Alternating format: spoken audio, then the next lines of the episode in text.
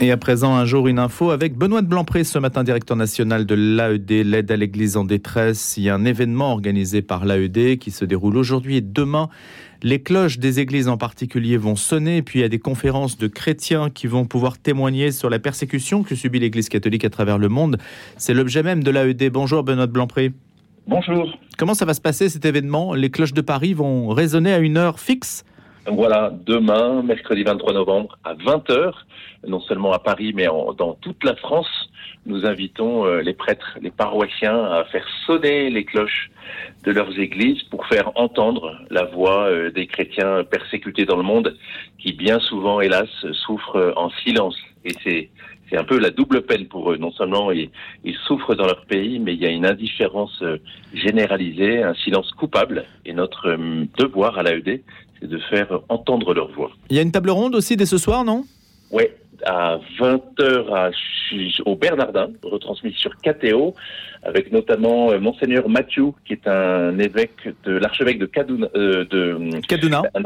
exactement, de Kaduna, excusez-moi, au Nigeria, qui viendra euh, témoigner à la fois des grandes difficultés que rencontrent ces paroissiens dans son diocèse. Hein, dans son dans son diocèse de Kaduna, euh, des prêtres ont été enlevés, euh, des prêtres ont été tués. Donc les chrétiens au Nigeria vivent leur foi au risque de leur vie. Et dans le même temps, il vient nous parler de la joie et de l'espérance. Je rentre du Nigeria et j'étais très marqué par la joie profonde et l'espérance euh, sincère des chrétiens sur place. Donc c'est un bel, un bel enseignement. Au cœur de la détresse, euh, l'espérance. Donc ce soir, Robert Nardin, et puis demain, les cloches des églises. Combien de paroisses parisiennes se sont déjà associées à cet événement?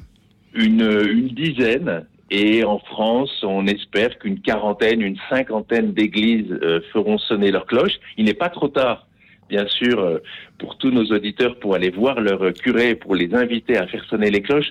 C'est une manière toute simple, mais très efficace, euh, au début de la nuit, de faire entendre euh, la voix des chrétiens.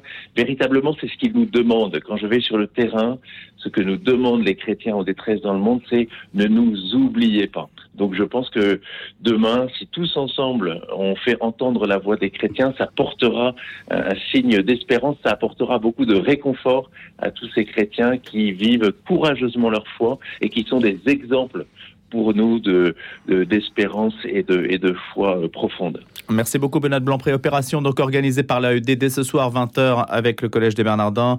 Table ronde exceptionnelle et puis demain donc ces cloches qui vont sonner ces églises qui se mobilisent contre la persécution, il faut le dire, contre la persécution que subissent les chrétiens et qui n'est pas si connu euh, que cela finalement et qui n'est pas si relayé que cela dans les médias. Merci Benoît Blanpré, directeur de l'AED, l'aide à l'Église en détresse. Allez, rien à voir à présent. Vous savez que le mardi, on essaie de vous faire faire des économies, si on peut dire, ou de vous faire réfléchir à la manière dont on peut envisager la pénurie énergétique, ou du moins la hausse des prix. Et c'est avec nous Guillaume Milo qui nous emmène dans des réflexions sur euh, ce terrain compliqué de l'énergie, de l'urbanisme, du logement et, et de tout ce qu'on peut essayer d'imaginer à l'avenir comme nouveau mode de vie. Alors ce matin, on va parler du projet de loi relatif à l'accélération des procédures liées à la construction de nouvelles centrales nucléaires. C'est un projet qui doit être débattu à la fin de l'année, début de l'année prochaine. Le 16 novembre, Daniel Grémillet, qui est sénateur des Vosges et président du groupe d'études énergie, a été désigné rapporteur pour commencer donc dans quelques jours ces travaux préparatoires à l'examen de ce projet de loi. Alors évidemment, ça paraît un peu technique et complexe, mais en tout cas, les Français s'interrogent. Quel est l'état euh, de la situation au regard de notre parc nucléaire? Bonjour Guillaume Milo. Bonjour Louis, bonjour à tous. Je rappelle que vous êtes président de la Fondation Riers et vous êtes avec nous donc pour quelques minutes pour répondre à cette question. Le nucléaire représente-t-il un, danger ou, une chance hein? C'est un peu comme ça qu'on présente les choses aujourd'hui, non? Alors, je vous propose de commencer par un rapide état des lieux. Euh, dans le monde actuel, 80% de la demande énergétique primaire est assurée par les énergies fossiles, gaz, pétrole, charbon. 8% par la biomasse, c'est-à-dire le bois de chauffage et les déchets organiques, 6% par les centrales hydroélectriques, 1% seulement par les énergies renouvelables et enfin 5% par le nucléaire. Alors que le monde est encore très largement dépendant des énergies fossiles, la France produit plus de 70% de ses besoins en électricité de manière décarbonée grâce à ses centrales nucléaires. Alors décarboner, une centrale nucléaire ne rejette pas de gaz à effet de serre, hein, c'est ça? Alors, contrairement à la croyance populaire, les fumées blanches qui s'échappent des cheminées sont constituées de vapeurs d'eau non polluantes et non radioactives. De manière très simple, dans le cœur d'une centrale nucléaire, nous créons une réaction de fission de l'atome d'uranium. Cette réaction libère de grandes quantités d'énergie sous forme de chaleur. Avec cette chaleur, nous chauffons de l'eau à l'état liquide pour la transformer en vapeur. Et c'est cette vapeur qui sort donc des cheminées euh, des centrales nucléaires et qui actionne des turbines pour produire de l'électricité. Le bilan carbone d'une centrale nucléaire est-il bon? Pour répondre à cette question, il faut regarder l'analyse du cycle de vie d'une centrale nucléaire, c'est-à-dire la quantité de CO2 rejetée dans l'atmosphère de sa construction jusqu'à son démantèlement. Plusieurs études démontrent que les centrales nucléaires ont un impact minime sur l'environnement. Durant son cycle de vie, une centrale nucléaire rejette entre 6 et 12 grammes de CO2 par kilowattheure d'électricité produite, alors qu'une centrale à charbon ou au gaz rejette entre 500 hmm. et 1000 grammes de CO2 par kilowattheure. Cela veut dire qu'une centrale à charbon rejette 100 fois plus de CO2 qu'une centrale nucléaire. Et les déchets nucléaires, alors, qu'est-ce qu'on en fait? Alors sur cette question, il est important euh, de relativiser la notion de dangerosité des déchets. Chaque année, la France utilise 19 tonnes d'uranium pour faire fonctionner l'ensemble de ses réacteurs sur tout le territoire. 10% des déchets produits sont hautement radioactifs et dangereux pour l'humanité ce sont ces déchets qu'il faut manipuler et traiter avec une grande précaution. Ce qui signifie que 90% des déchets restants ne constituent pas une menace pour la population. Beaucoup de détracteurs s'opposent farouchement à l'utilisation de l'énergie nucléaire, mais avec la réalité de l'urgence climatique, nous n'arriverons pas à combler le retard trop important des énergies renouvelables en France et dans le monde. D'autant que fabriquer les installations d'énergie renouvelable pollue également la planète et pose un problème majeur de recyclage des installations en fin de vie. La stratégie française du tout nucléaire, lancée dans les années 70 pour obtenir l'indépendance énergétique et faire face aux différents chocs pétroliers, était une bonne stratégie d'un point de vue environnemental. Il est dommage qu'une chasse aux sorcières ait conduit la France sur la voie du démantèlement de ses centrales nucléaires durant les 30 dernières années. La France vit maintenant sur des acquis alors que le nucléaire aurait pu, de nos jours, être le fleuron industriel français, plaçant la France en position de leader mondial. Finalement, il aura fallu une crise énergétique majeure sur fond de conflit ukrainien pour faire revenir nos décideurs à la raison et prendre des mesures d'urgence pour relancer le programme nucléaire. Le nucléaire en France est non seulement une opportunité, mais c'est une nécessité dans la course à la transition énergétique. Merci Guillaume Mielo, président de la fondation Riers Urbanisme Logement Énergie, tous les mardis sur notre antenne. On vous retrouve mardi prochain pour une prochaine chronique donc. La question du jour. Comment aérer l'église catholique? La question peut paraître un peu saugrenue comme ça, parce que bon, c'est vrai qu'il n'y a pas de fenêtre dans le studio et que peut-être il fait un peu chaud. Mais le Père Pierre Vivarès nous invite à réfléchir aussi à la condition de chrétien dans ce monde moderne et aussi à l'image qui est renvoyée de l'église catholique dans les médias. C'est souvent difficile à vivre et on voit que les affaires se succèdent et on ne voit pas, c'est ce qu'on entend aujourd'hui, on ne voit pas ce qui pourrait aujourd'hui arrêter en quelque sorte que soit distillé constamment une, euh, une des éléments de la mauvaise réputation qu'on renvoie de l'Église catholique. Bonjour Père Vivarès. Bonjour Louis. Curé de Saint-Louis et de Saint-Paul dans le Marais. Merci euh, d'avoir accepté donc cette invitation. C'est le principe de la question du jour. Vous allez nous éclairer sur ce sujet et répondre à cette question. Euh, on parlait tout à l'heure de l'AED et de l'opération qui est organisée euh, pour sensibiliser à la persécution que les chrétiens subissent. On a l'impression qu'entre d'un côté la persécution et de l'autre les abus sexuels, ça fait quand même deux piliers euh, de la négativité que renvoie le christianisme aujourd'hui, non? Ce que disait Monsieur de Blanpré tout à l'heure était intéressant. Il parlait de la joie des chrétiens persécutés. Et nous, on n'est pas persécutés, mais on n'est pas vraiment joyeux en ce moment. Il y a une espèce de paradoxe entre ces pays euh, comme le Nigeria où, où les chrétiens souffrent, le martyr parfois, en raison de leur foi, et, nos chrétiens occidentaux, français, où c'est un peu la soupe à la grimace, c'est une espèce de sinistrose permanente, euh, avec des affaires qui s'enchaînent semaine après semaine, dont on a l'impression qu'on ne sortira jamais. Et, cette espèce de tristesse euh, de ce climat ecclésial. Alors d'accablement même. Hein. Parfois d'accablement, on le sent. Alors les paroissiens sont toujours là, ils viennent, ils sont nombreux, ils prient, euh, ils sont lassés effectivement, et on peut le comprendre. Hein, ils sont fatigués euh, de tout cela, et on ne voit pas comment en, sortir. par le haut, enfin comment comment on va remettre un peu de joie dans tout ça.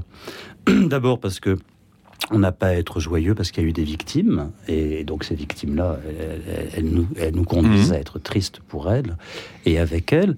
Ensuite, parce qu'on se dit euh, qui va être le prochain, qu'est-ce qui va encore se passer, jusqu'où ça va monter? C'est le feuilleton. C'est une espèce de feuilleton de sinistrose permanent. Et je me disais que, euh, bon, déjà, continuer à, rassembler nos communautés, à prier avec elles et à, commenter l'écriture, à célébrer l'Eucharistie, c'est la réponse à, à vivre. Simplement, euh, je me disais que nous, sommes un peu dans, notre christianisme occidental, dans une culture. euh, euh, on a bien vu, euh, nos évêques se sont réunis euh, quasiment toute la semaine à huis clos.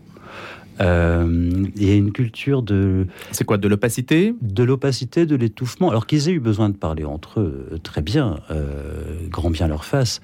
Euh, ensuite, ils nous sortent un document, un de plus, comme chaque année.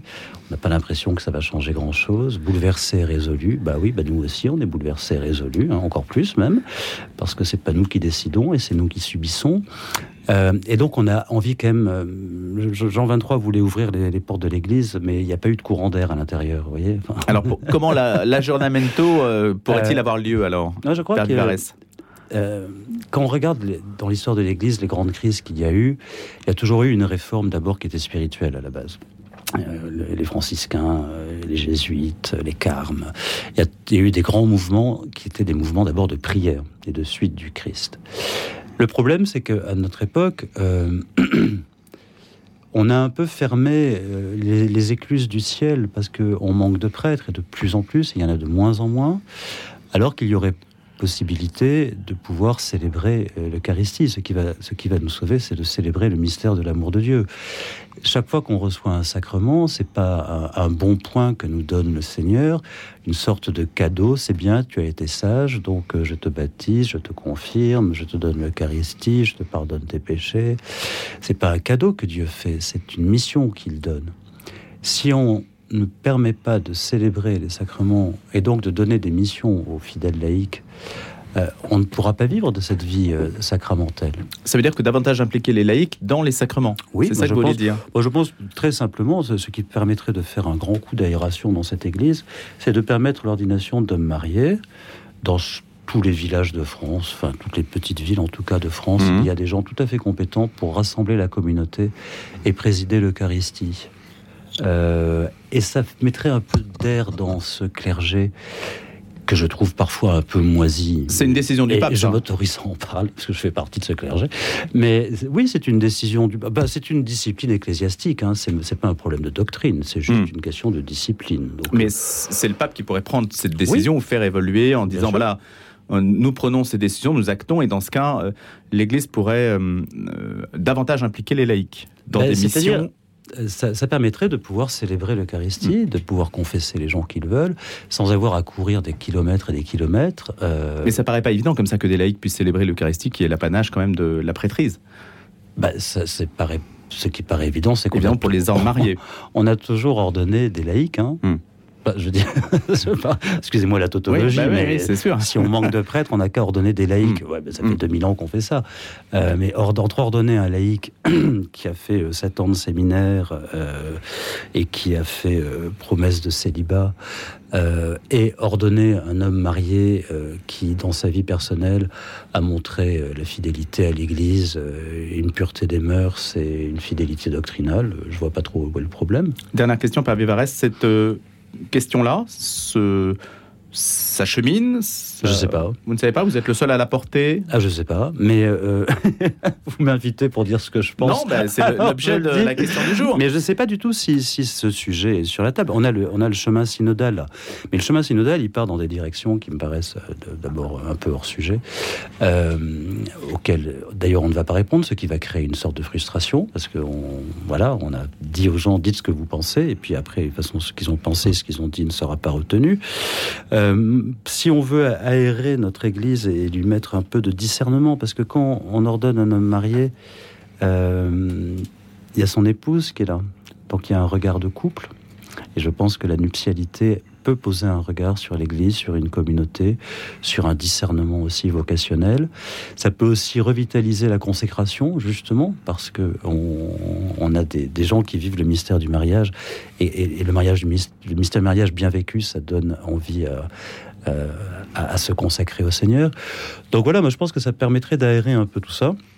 Euh, et de surtout pouvoir célébrer le Christ, parce que ce n'est que dans la prière qu'on va sauver euh, ce climat qui est un peu délétère. Merci d'avoir été avec nous ce matin, en tout cas pour mentionner cette euh, idée, cette proposition en réponse à la situation que l'on connaît aujourd'hui. Le Père Pierre Vivares, invité de la question du jour. On va se retrouver dans quelques instants, enfin dans quelques temps. Père Vivares, puisque vous viendrez régulièrement, c'est le principe de la question du jour, tous les mois, pour commenter un sujet pris dans l'actualité. Merci et bonne journée. Merci. On a quelques minutes, un petit peu plus quand même, pour parler avec Michel Bernard de l'hiver 1812, la retraite de Russie. C'est un jour, une histoire. Michel Bernard est écrivain, lauréat 2020 du Grand Prix catholique de littérature. Et il s'intéresse donc à cette page de l'histoire napoléonienne. Bonjour Michel Bernard qui est des nôtres ce matin pour nous en parler? S'il est avec nous, c'est aux éditions Perrin. Michel Bernard doit peut-être ouvrir son micro. Et oui, ça permet effectivement de faire de la radio. C'est le principe quand même de notre.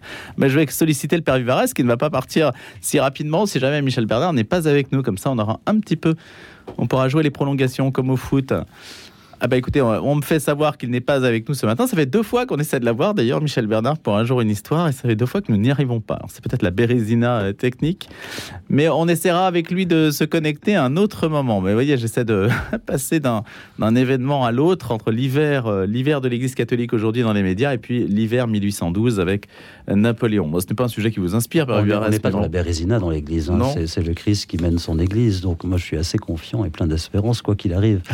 et nos chrétiens du Nigeria qui, qui eux, sont dans la joie euh, et la persécution, nous montrent euh, le chemin certainement pour la suite du Christ. Moi, j'avais une question justement en lien avec ce qu'on disait tout à l'heure à l'instant sur l'ordination des hommes mariés. On, a le sentiment que la situation des chrétiens en Occident, euh, telle que nous la ressentons, telle qu'elle peut paraître pesante, ainsi que vous l'avez dit tout à l'heure, la sinistrose, ça n'est pas du tout le même état d'esprit qu'on peut avoir dans d'autres sphères culturelles du christianisme, alors qui sont l'objet de persécutions, qui vivent tout à fait d'autres choses pour le Nigeria en particulier, mais qui, qui n'ont pas ce problème-là. Non, ils n'ont pas ce problème-là. Euh, je ne connais pas du tout l'Église en Afrique et au Nigeria, donc je, serais bien mal, euh, malvenu d'en parler. Simplement, euh, je crois que quand une Église est minoritaire, euh, je crois que l'Église de France ne s'est pas encore rendu compte qu'elle était minoritaire. Ah, quand même, non, ça fait. Ouais, mais bon, il y, a toujours une espèce de fantasme, euh, une nostalgie du 19e siècle. Euh, on se pense toujours comme une institution. toujours, oui, et puis on. Au cœur de la société. Et puis on croit toujours que les atteintes à la laïcité, c'est à cause de l'Église, alors que non, c'est pas le cas. voilà, il y, a toujours une espèce de. Excusez-nous d'avoir été majoritaire. C'est un hmm. peu comme la France qui s'excuse d'avoir été une puissance coloniale. Faut arrêter cette culture de l'excuse en permanence. Euh, Alors ça, c'est vrai que c'est un verrou mental à changer. C'est un verrou mental à changer, revenir à la joie, euh, la joie de croire, la joie d'être fidèle au Christ euh, et de le suivre. Et, à la pureté des premiers instants aussi, qui donne une forme d'enthousiasme peut-être aussi. Pas facile d'être constamment renouvelé dans quelque chose de nouveau et porté vers l'avenir.